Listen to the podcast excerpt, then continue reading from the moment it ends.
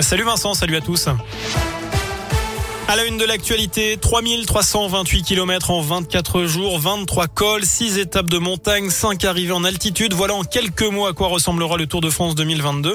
Le parcours a été dévoilé aujourd'hui. Les coureurs seront bien de passage dans la région.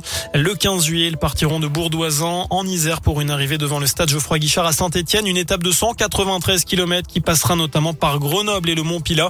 Le lendemain, ils s'élanceront de saint direction Mans dans l'Ozère. Le Tour de France 2022 départ le 1er juillet de Copenhague, arrivé le 24 juillet sur les Champs-Élysées. Plus d'infos sur l'appli Radioscoop et radioscoop.com. Et puis on connaît le tracé du Tour de France féminin aussi. Il s'élancera le 24 juillet devant la Tour Eiffel. Au programme, 8 étapes concentrées dans l'Est de la France. Arrivée prévue le 31 juillet au sommet de la planche des belles filles dans les Vosges. Elle avait voulu faire passer un message à ses grands-parents sur la route du Tour justement cet été. Quatre mois de prison avec sursis ont été requis contre la spectatrice qui avait provoqué une chute massive des coureurs. C'était l'été dernier en brandissant une pancarte. Le jugement sera rendu le 9 décembre.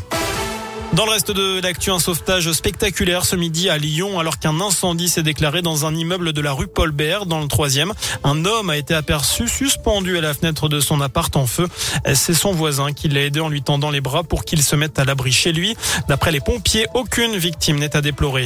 À retenir aussi cette découverte macabre à Agde dans l'Hérault. Une femme de 77 ans a été retrouvée décapitée dans sa maison. D'après les premiers éléments, aucune trace d'effraction n'a été constatée à son domicile. À ce stade, toutes les hypothèses hypothèses sont envisagées. En Norvège, par contre, c'est la piste terroriste hein, qui est privilégiée après l'attaque à l'arc qui a fait cinq morts hier. L'homme interpellé a reconnu les faits. Il s'agit d'un Danois de 37 ans converti à l'islam et suspecté par le passé de radicalisation.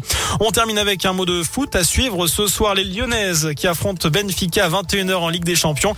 Et merci de m'envoyer plein de choses dans la figure, Vincent. Passez une très bonne soirée.